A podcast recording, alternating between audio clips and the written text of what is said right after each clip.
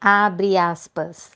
Quase todos nós tendemos a jogar a culpa pelo conflito em outras pessoas. O desafio é fazer o oposto e tornar-se responsável por sua vida e por seus relacionamentos. Fecha aspas, essa frase é do William Ury. Né?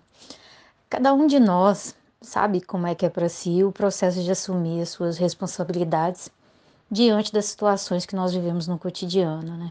Eu mesma já tive a oportunidade de ouvir nas minhas experiências frases como fui demitido porque meu chefe não valorizava ou não falo com os meus familiares porque eles são muito difíceis de lidar. Tem uma outra também. Meu vizinho não gosta de mim porque ele é insuportável. Ou o meu sócio só pensa no que é bom para ele. Tem uma, mais uma. Eles não se relacionam comigo porque eles morrem de inveja de mim. Enfim, parece mais, fácil, né? Muito mais fácil buscar motivações externas para justificar as nossas atitudes e responsabilidades, porque daí as nossas mentes elas entram em ação numa caça àqueles que são tidos como os culpados por aquilo que é nosso, pelas nossas ações. Né? O que, por exemplo, faz com que cada vez mais nós sejamos completamente tomados por sentimentos como raiva, ódio, ou até mesmo pinta aquele grande desejo de se vingar, a vingança.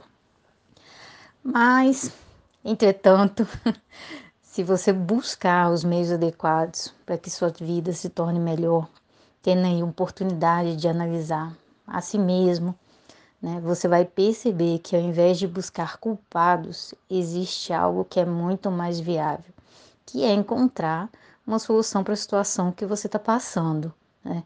E eu acredito sim que muitas vezes né, essas soluções são buscadas em conjunto com aquele que está vivenciando, seja um conflito, que for uma demanda, independente também da esfera que você atua, se você é um mediador, um negociador, um advogado, se você trabalha na área empresarial, familiar, condominial, imobiliária, enfim, trabalhista, são tantas, né? Que esses relacionamentos profissionais vão ser, e até familiares também, vão ser muito mais saudáveis. Mas eu vou parando por aqui meu áudio, que já está ficando enorme, com uma pergunta para você, né? E aí, como é que você tem tratado as pessoas? Como é que tá a qualidade dos seus relacionamentos?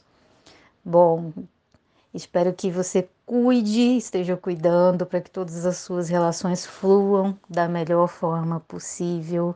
E deixo um abraço aqui para você e até a próxima.